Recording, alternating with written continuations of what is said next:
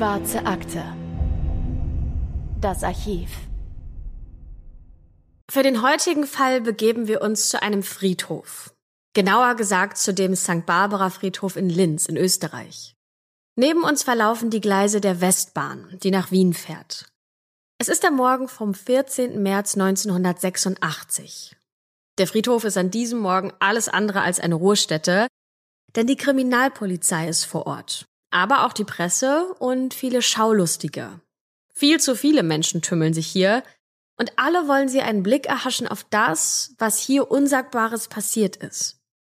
Neben den Gleisen liegt nämlich eine Frauenleiche. Die Frau wurde ermordet, das ist offensichtlich.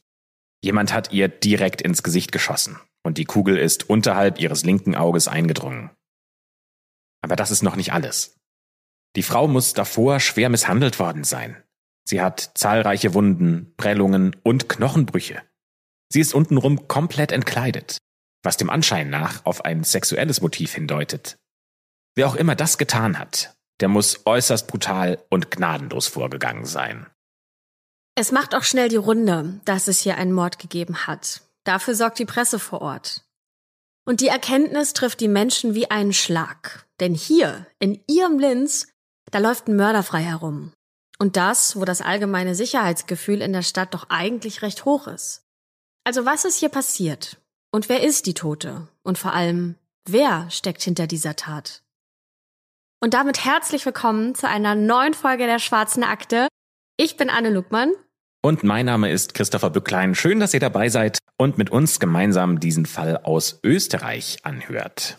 Denn dieser Fall, der hat in der Nähe von Linz stattgefunden. Und für die Polizei gibt es an diesem Tatort ein riesiges Problem. Denn wer von hier fliehen will, dem stehen viele Möglichkeiten offen. Im Norden geht's nach Tschechien, in den Osten nach Ungarn oder in die Slowakei. Und wenn man in den Süden fährt, dann kann man entweder nach Slowenien oder nach Italien fliehen. Aber wer weiß überhaupt schon, ob sich der Mörder überhaupt zur Flucht entschieden hat? Vielleicht ist er ja auch noch in Linz, ganz in der Nähe des Tatorts, und hat sich unter die Schaulustigen gemischt. Aber zunächst gilt es, die Identität des Opfers zu klären. Und das geht zum Glück auch recht schnell. Denn die Frau, die dort gefunden wird, heißt Elfriede und ist gerade mal 23 Jahre alt geworden. Elfriede hat als Prostituierte in einem Bordell gearbeitet, und zwar ganz in der Nähe des Ortes, an dem man auch ihre Leiche gefunden hat, nicht mal 200 Meter entfernt. Neben diesem Bordell befindet sich ein weiteres Freudenhaus, die Bunny Bar. Das ist ein Rotlichtlokal, das wohl in erster Linie lokal sein soll, bei dem man aber trotzdem sexuelle Dienstleistungen kaufen kann. Der Betreiber dieses Bunnies, wie es umgangssprachlich genannt wird, ist ein gewisser Tibor. Tibor ist recht neu in der Szene und möchte im Geschäft mit der Lust Geld verdienen. Zu diesem Zeitpunkt ist er 29 Jahre alt. Und hier, in dem Bereich rund um das Lokal, da werden Blutspuren gefunden. Die Frage, die sich stellt, ist, ob der Mord also vielleicht irgendwas mit dieser Bunny Bar zu tun hat. Aber kann das jetzt so einfach sein? Für die Polizei scheint dieser Fall jedoch glasklar. Bereits einen Tag nach dem Fund der Leiche wird der Betreiber der Bunny Bar festgenommen. Er steht im Verdacht, Elfriede ermordet zu haben. Die Blutspuren in seiner Bar passen zu Elfriede und sein Motiv, zumindest vermutet das die Polizei, Tibor hätte die professionellen Dienste von Elfriede in Anspruch nehmen wollen, worauf es zwischen den beiden in der Nacht des 13. März zu einer Auseinandersetzung gekommen sein soll. Tibor selbst bestreitet, dass er irgendwas mit dem Vorfall zu tun hat.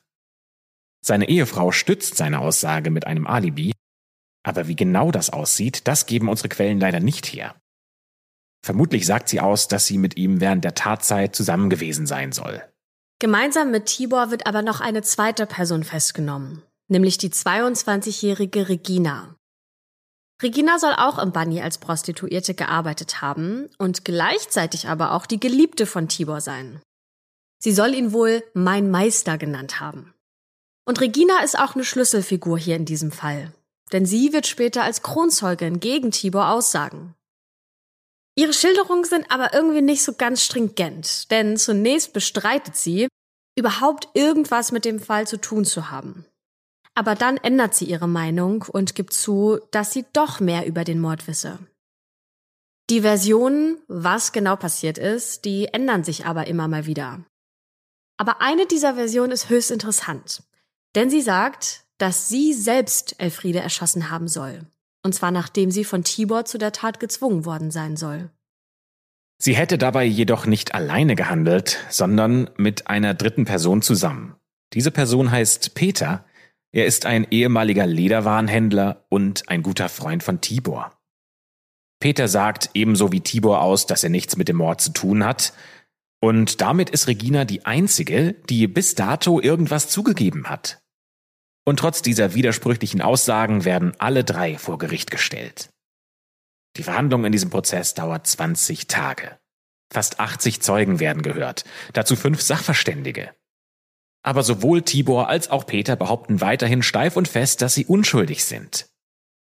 Aber das reicht nicht. Die Verteidigung, die kann nichts ausrichten, denn das Gericht glaubt am Ende der Schilderung von Regina, dass Tibor sie zum Schuss gezwungen hätte. Sie sagt, sie hätte die Wahl gehabt. Entweder sie schießt oder sie wird ebenfalls sterben. Tibor wird daraufhin zu lebenslanger Haft verurteilt und Peter erhält als Komplize 18 Jahre. Regina selbst wird freigesprochen, denn sie habe aus einer Notsituation heraus und unter Zwang gehandelt. Das juristisch korrekte Wort dafür heißt entschuldigter Notstand. Darüber hinaus habe Regina durch ihre Aussage als Kronzeugin den erfolgreichen Abschluss des Prozesses überhaupt erst möglich gemacht, und deshalb gibt es keine Gefängnisstrafe für sie, obwohl sie ihrer eigenen Schilderung nach ja selbst den tödlichen Schuss abgegeben hat. Das Urteil fällt am 31. März 1987, also fast genau ein Jahr nach dem Mord. Für die Polizei in Linz ist das natürlich ein totaler und toller Erfolg, denn der Tatverdächtige wurde quasi unmittelbar nach der Tat gefasst und die Ermittlungen dazu verliefen dann kurz und knackig. Ja, und der vermeintliche Mörder ist ja jetzt hinter Gittern. Und sein Komplize ebenso. Aber ist das denn wirklich alles so mit rechten Dingen zugegangen? Denn Regina widerruft als Kronzeugin ihre Aussage später mit der Begründung, dass die Polizei auf sie Druck ausgeübt hat.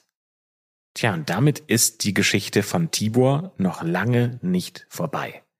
Nicht nur, weil Regina ihre Aussage zurückruft, sondern auch, weil Tibor überhaupt nicht vorhat, den Rest seines Lebens im Gefängnis zu verbringen. Er plant heimlich und höchst vorsichtig seine Flucht. Und dabei, das muss man sagen, geht er ziemlich geschickt vor.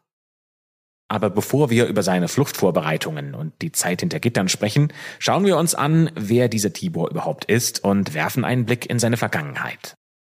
Tibor ist im April 1956 geboren worden.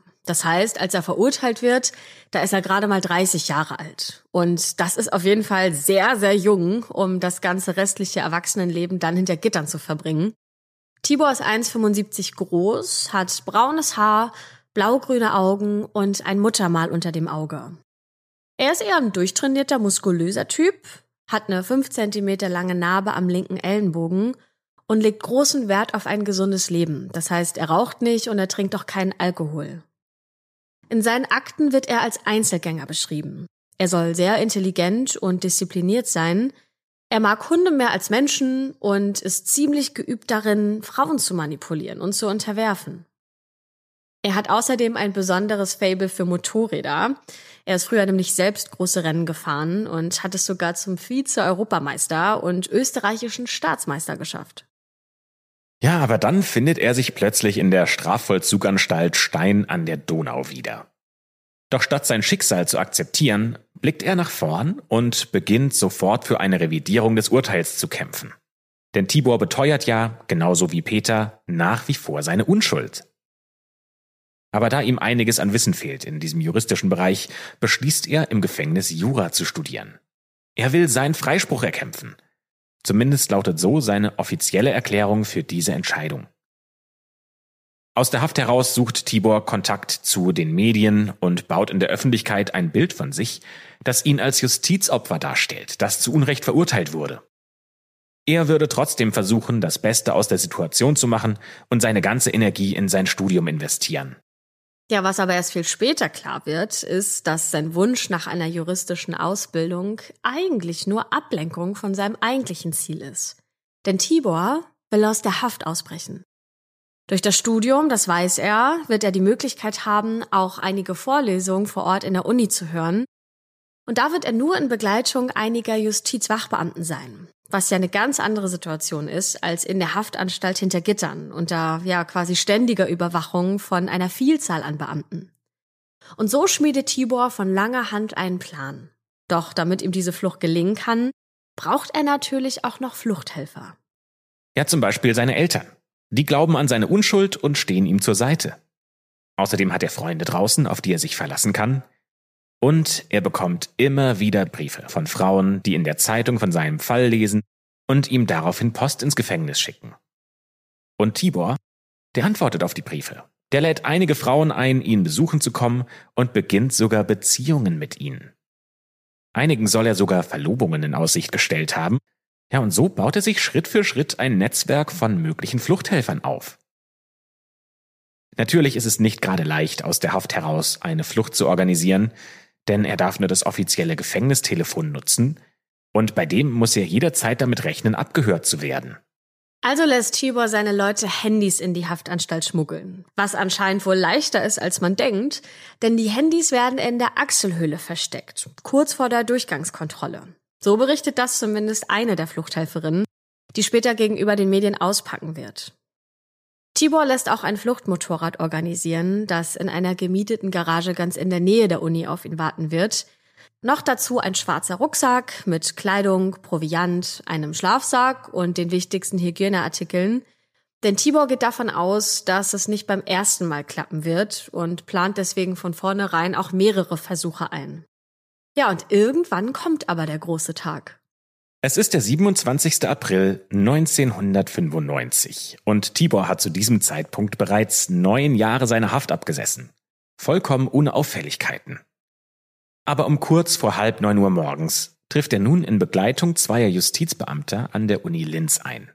Wenn Tibor an die Uni geht, muss er keine Handschellen tragen. Das ist nicht sein erster Ausflug an die Uni. Die Male davor dienten dazu, selbst einen Eindruck von den Örtlichkeiten zu bekommen und natürlich auch um das Vertrauen der Justizbeamten zu gewinnen, denn wenn es schon so viele Male problemlos mit dem Ausflug in die Uni geklappt hat, warum dann nicht auch heute? Die zwei Beamten begleiten Tibor zunächst in den dritten Stock des Juridikums. Dort legt Tibor im Vorlesungssaal Nummer 311 seine Tasche ab. Das läuft alles so ab wie immer. Aber bevor er sich hinsetzt, möchte er noch schnell auf die Toilette im Hauptgebäude gehen. Und natürlich passiert das in Begleitung der beiden Beamten. Auf dem Weg dorthin beginnt Tibor dann ein Gespräch mit den beiden. Und zwar über die Lehrveranstaltungen und was in der Zukunft unimäßig noch so alles ansteht. Im Hauptgebäude angekommen, will er dann noch schnell was im Hörsaal 1 nachschauen und verschwindet hinter einem Paravent. Ihr wisst schon, diese Stellwände, die als Raumtrenner dienen. Hinter diesem Raumtrenner können die beiden Beamten Tibor aber nicht mehr sehen, was dieser direkt ausnutzt. Denn der läuft schnell zurück zum Juridikum, während seine Bewacher wohl erstmal realisieren müssen, was hier gerade abgeht und ihn dann aber im Hauptgebäude suchen. Im Juridikum angekommen, eilt Tibor dann zurück in den dritten Stock, wo ja eigentlich seine Vorlesung stattfindet, und holt dann aus der Toilette den Garagenschlüssel, der dort extra von einer Fluchthelferin versteckt wurde. Diese detaillierte Schilderung wurde übrigens vom österreichischen Bundeskriminalamt genauso auf ihrer Website veröffentlicht. Aber sie schreiben dort leider nicht, wie genau Tibor argumentiert hat, dass er zur Toilette im Hauptgebäude möchte und nicht einfach die Toilette im Juridikum genutzt hat. Das wäre ja vielleicht auch nochmal interessant gewesen zu wissen, aber das steht da leider nicht. Das bedeutet, Tibor hat jetzt den Schlüssel und braucht gerade einmal sieben Minuten und 30 Sekunden, um zur Garage zu gelangen. Dort zieht er einen Motorradanzug an und fährt mit einem Motorrad davon. Auch das haben seine Helfer bereitgestellt.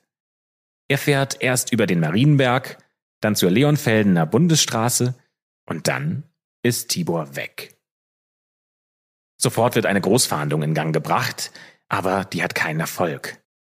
Tibor hat durch diesen Überraschungseffekt einen entscheidenden Vorsprung. Die Leonfeldener Straße, die ist übrigens 34 Kilometer lang und führt von Linz hoch in den Norden direkt zur tschechischen Grenze.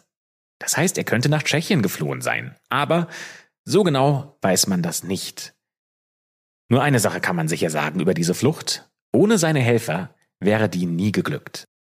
Wir hatten ja vorhin schon mal kurz angesprochen, wer diese Helfer waren, nämlich seine Eltern, alte Freunde, aber auch neu dazu gewonnene Liebschaften aus seiner Zeit in Haft.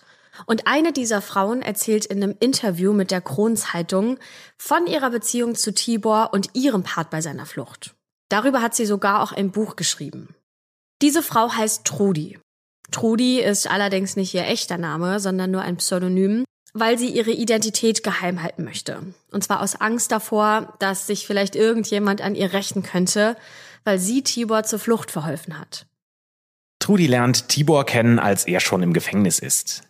Sie schreibt ihm Briefe, nachdem sie über ihn, das Urteil und auch die Zweifel an dem Urteil in der Zeitung gelesen hat.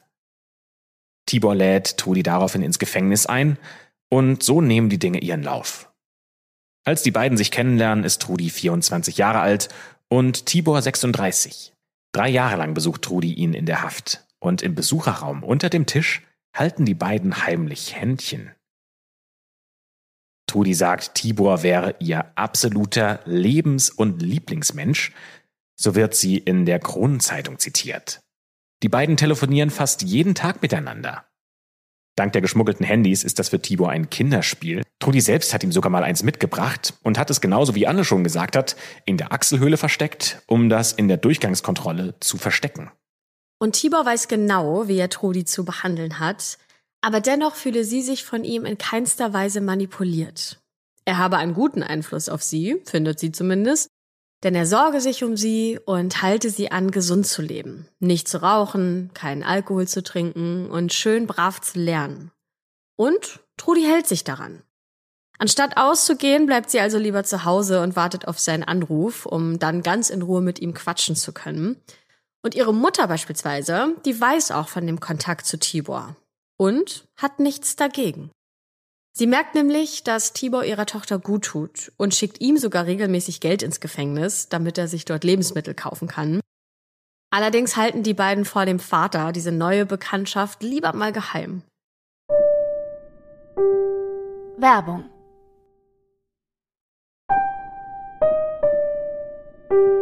Werbung Ende. Dann stellt Tibor den Kontakt zwischen Trudi und seinen eigenen Eltern her, womit Trudi, zumindest ihrer eigenen Logik nach, von da an zu Tibors Familie gehört.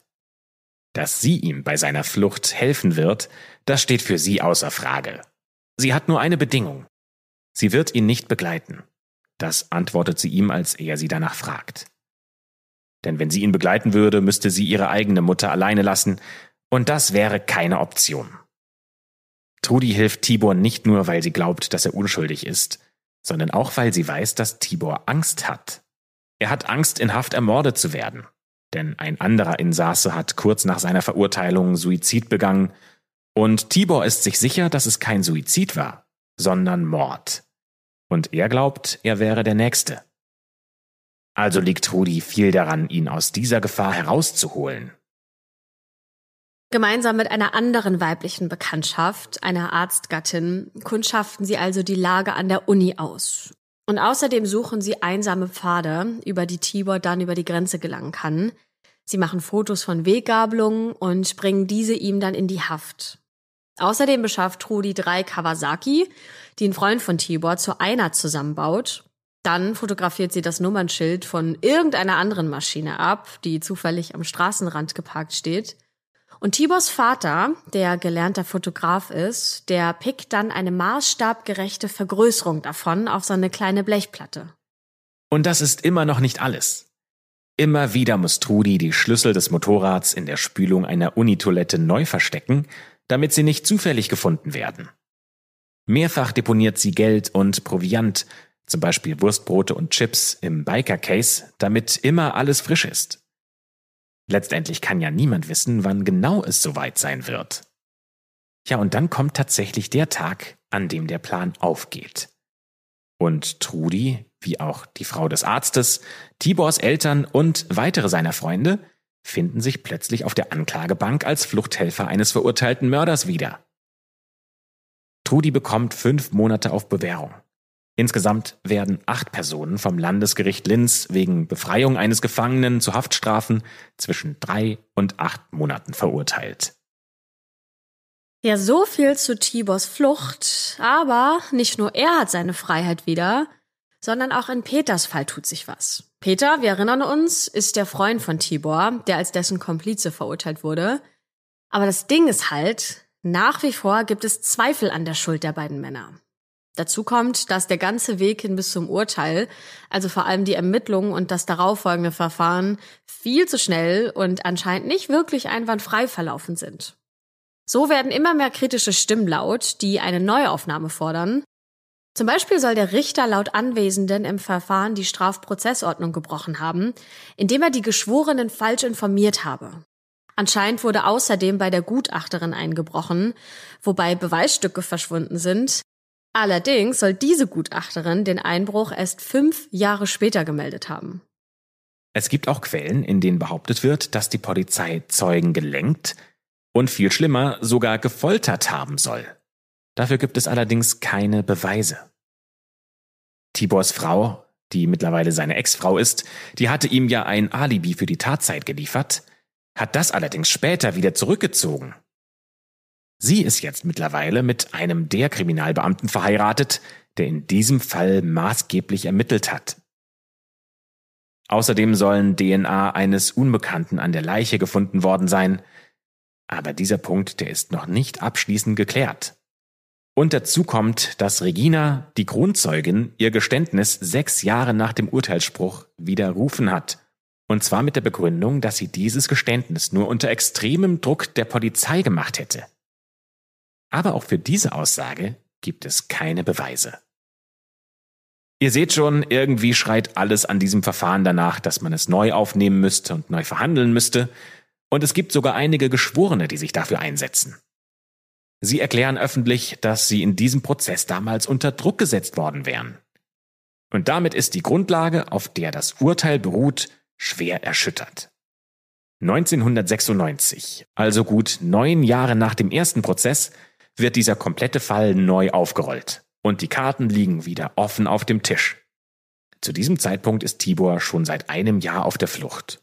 Ein Anwalt, der sich viel mit diesem Fall beschäftigt hat, der sieht diese Tatsache weniger als Problem in der Gerichtsbarkeit, sondern als Zeichen, dass die Justiz funktioniert. Im Interview mit der österreichischen Tageszeitung Die Presse sagt er, dass die Wiederaufnahme ein Geständnis dafür sei, dass das Verfahren damals irgendwie problematisch war was von einer hohen Fehlerkultur in einer aufgeklärten Gesellschaft zeuge. Schließlich sei es unvermeidbar, dass ab und zu mal Fehler passieren. Und die Wiederaufnahme bedeutet aber nicht automatisch, dass man zu einem anderen Ergebnis komme.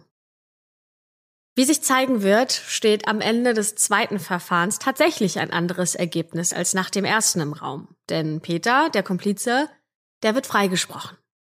Zu diesem Zeitpunkt hat er bereits fünf von seinen ursprünglichen 18 Jahren abgesessen und deshalb bekommt er für die Zeit, die er unschuldig im Gefängnis saß, eine Entschädigung, und zwar in Höhe von 236.000 Schilling.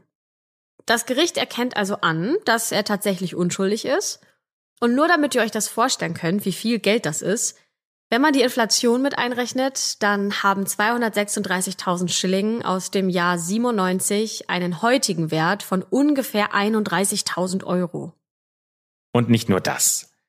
Durch dieses neue Verfahren wird auch das Urteil gegen Tibor aufgehoben. Das Gericht beruft sich dabei auf der einen Seite auf den rechtskräftigen Freispruch von Peter, auf der anderen Seite erkennt es an, dass entlastende Tatsachen ignoriert wurden wie zum Beispiel, dass weder Blut, Sperma noch Haare an der Leiche von Tibor stammen. Außerdem konnte man nach seiner Festnahme keine Schmauchspuren an seinen Händen feststellen. Und damit wird Tibors Urteil tatsächlich aufgehoben. Aber er gilt immer noch als dringend tatverdächtig. Deswegen will man seinen Fall in einem weiteren Prozess noch einmal neu verhandeln. Dazu müsste er allerdings vor Ort sein. Tibor soll in Österreich auf sein neues Verfahren warten und müsste dafür hinter Gitter. Aber Tibor ist zu diesem Zeitpunkt seit mittlerweile zwei Jahren auf der Flucht. Und deswegen macht man ihm ein Angebot. Wenn er zurück nach Österreich kommt und sich dem Verfahren stellt, dann bekommt er ein halbes Jahr lang freies Geleit. Das bedeutet, er wird nicht sofort verhaftet.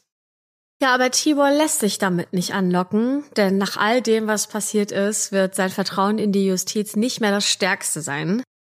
Im Jahr 2000, also gut vier Jahre später, da erhebt das Landesgericht Linz erneut Anklage gegen Tibor wegen Verdacht des Mordes. Immer noch im gleichen Fall, also wegen des Mordes an der Prostituierten Elfriede. Es wird sogar ein internationaler Haftbefehl erlassen und die Fahndung wird weltweit aufgenommen. Tibors Eltern kämpfen nach diesem ganzen Hin und Her aber auch weiterhin für den Freispruch ihres Sohnes und sie nehmen Kontakt zu der Bundesministerin für Justiz auf, die dem Flüchtigen erneut sicheres Geleit im Fall einer freiwilligen Rückkehr zusichert. Die Eltern allerdings wollen keinen Deal. Sie wollen, dass das Verfahren gegen Tibor komplett eingestellt wird und er endlich wieder als freier Mann in Österreich leben kann. Dieses Angebot der Justizministerin ist ihnen nicht gut genug, wie sie mehrfach selbst bei Auftritten in den Medien immer wieder anprangern. Ja, der Fall von Tibor, der ist auch heute noch offen und der Angeklagte befindet sich nach wie vor auf der Flucht. Die Behörden wissen nicht, wo er sich befindet. Sie wissen ja nicht mal, wie er heute aussieht. Das letzte Foto von ihm ist schon relativ alt. Es stammt aus der Zeit Ende der 80er Jahre und da war Tibor in seinen 30ern. Er kann sich optisch extrem verändert haben. Es reicht ja manchmal schon ein langer Bart oder langes Haar und schon ist eine Person schwerer zu erkennen. Und natürlich gibt es auch die Möglichkeit, dass er die plastische Chirurgie genutzt hat und sein Gesicht operieren ließ, damit er jetzt noch schwieriger zu erkennen ist. Natürlich hat das österreichische Bundeskriminalamt entsprechende Programme, mit denen man Menschen auf Fotos künstlich altern lassen kann. Aber so realistisch diese Bilder auch aussehen, letztendlich sind das ja nur Berechnungen einer künstlichen Intelligenz. Aber wenn es euch interessiert, wie sich diese künstliche Intelligenz Tibor heute vorstellt, und wenn ihr wissen wollt, wie Tibor früher aussah, dann schaut mal in die Show Notes, da haben wir die entsprechenden Fotos für euch verlinkt. Ja, das Aussehen lässt sich leicht verändern, aber was sich nicht so leicht ändern lässt, sind sowohl Handschrift als auch die Stimme. Und deswegen veröffentlicht das BKA auch Stimm- und Handschriftenproben als unveränderliche Merkmale einer Person auf ihrer Website, das verlinken wir euch auch mal in den Show Notes. Die Fahndung nach Tibor läuft übrigens heute noch. Mittlerweile ist er seit über einem Vierteljahrhundert auf der Flucht. Und es ist auch eine offizielle Belohnung für Hinweise ausgeschrieben, die zu seiner Festnahme führen, nämlich mit 20.000 Euro. Tibor steht auf der Liste von Österreichs Most Wanted Person und als einziger Österreicher sogar auf der Most Wanted Liste von Europol, also der Strafverfolgungsbehörde der EU. Medienberichten zufolge soll er mit einigen Menschen immer noch in Kontakt stehen, zum Beispiel mit seinem Anwalt. Ihm gegenüber soll er auch weiterhin darauf bestehen, dass er unschuldig ist, und er soll betont haben, dass er überhaupt nicht daran denkt, zurück nach Österreich zu kommen, weil er nicht an ein faires Verfahren glaubt. Wo genau Tibor sich aufhält, das ist nicht bekannt. Es gibt einige Gerüchte, die einen sagen, er wäre in den USA, andere sagen, er wäre in Ungarn, und einige Menschen glauben, dass Tibor jetzt auf einer Pazifikinsel lebt. Das Motorrad, mit dem er geflohen ist, das konnte übrigens auch bis heute nicht gefunden werden. Und das letzte offizielle Lebenszeichen von ihm gab es ein Jahr nach seiner Flucht, als er nämlich einem Journalisten mehrere Briefe geschickt hat. Demnach ist es auch möglich, dass Tibor inzwischen verstorben ist. Seine Flucht ist ihm auf jeden Fall gelungen und er hält sich seit fast 30 Jahren erfolgreich versteckt, wenn er da noch lebt. Was bestimmt auch nicht immer so leicht ist, wenn man ein weltweit so intensiv gesuchter Mensch ist. Und wie sieht's mit Trudi aus? Trudi arbeitet heute, über zwei Jahrzehnte später, als freie Autorin und führt ein Leben ohne Tibor. Sie hat keinen direkten Kontakt mehr zu ihm, aber immer wieder bekommt sie Informationen über ihn zugespielt. Sie vermutet, dass er im fernen Ausland lebt vermutlich als Lkw-Fahrer arbeitet, häufig den Wohnort wechselt und ein eher unstetes Dasein führt. Aber mehr will sie den Medien nicht erzählen. Nur so viel, sie würde ihn gerne wiedersehen. Die Frage nach seiner Schuld kann also abschließend nicht geklärt werden, da das Verfahren ja immer noch offen ist. Um es zu einem Abschluss zu bringen, muss der Angeklagte vor Ort sein, was Tibor ja eben nicht ist. Letztendlich weiß nur er selbst, was in dieser Nacht passiert ist. Einige Leute sehen die Tatsache, dass er sich diesem Verfahren entzieht, als Schuldgeständnis. Andere glauben, dass er zu Recht kein Vertrauen und kein Glauben an ein gerechtes Urteil mehr hat. Die einen halten ihn für einen Mörder, die anderen für ein Justizopfer. Die Behörden, die wollen ihn unbedingt vor Gericht sehen. Die Fahndungsmöglichkeiten haben sich im Laufe der Jahre, unter anderem ja zum Beispiel durch die sozialen Medien zwar verbessert, aber viel hat das jetzt bisher in Tivos Fall nicht geholfen. Und es kommt ja immer mal wieder vor, dass jemand erst nach einer langen Zeit ins internationale Fangnetz gerät. In Tibors Fall, da sind sich viele einig, wäre das aber eher ein Glückstreffer. Ja, aber was wäre denn, wenn er heute gefasst würde? Mit hoher Wahrscheinlichkeit wird der Prozess gegen ihn wiederholt, auch wenn die Tat schon 40 Jahre her ist. Und tatsächlich könnte die Strafe auch weiterhin lebenslang lauten. Denn wie in Deutschland auch, verjährt in Österreich Mord nicht. Aber normalerweise werden nach 20 Jahren keine lebenslange Haftstrafen mehr ausgesprochen, sondern in der Regel eher Freiheitsstrafen zwischen 10 und 20 Jahren. Bei Tibor könnte das allerdings anders sein, denn durch seine Flucht ist eine sogenannte Verjährungshemmung eingetreten. Das heißt, an der Strafandrohung, also an der lebenslangen Haftstrafe, hat sich nichts geändert. Dem Gericht steht allerdings offen, durch diesen langen Zeitraum, der seit der Tat vergangen ist, die Strafe zu mindern aber trotzdem, je nach Prozess, könnte Tibor eine lange Haftstrafe oder sogar nochmal eine lebenslange Haftstrafe bekommen. Sollte Tibor im Ausland gefasst werden, dann würde er sehr wahrscheinlich nach Österreich ausgeliefert werden, da ja ein internationaler Haftbefehl gegen ihn besteht und die Mordanklage gegen ihn in Österreich noch rechtskräftig ist. Ja, was bleibt, ist also das Wissen, wie wenig man eigentlich über ihn weiß und deswegen kommt der heutige Fall der schwarzen Akte auch hier zu einem Ende. Und vielen lieben Dank an Doris, denn du hast uns diesen Fall vorgeschlagen, dass wir doch mal über den sprechen können. Und wenn ihr Vorschläge habt, dann schickt uns die doch gerne zu, zum Beispiel bei Instagram. Da wisst ihr das doch schon, heißen wir schwarze Akte. Und ansonsten würden wir uns sehr freuen, wenn ihr diesen Podcast abonniert und uns eine kleine Bewertung da lasst. Und dann hören wir uns wieder in der nächsten Woche wieder, wenn wir eine schwarze Akte für euch öffnen.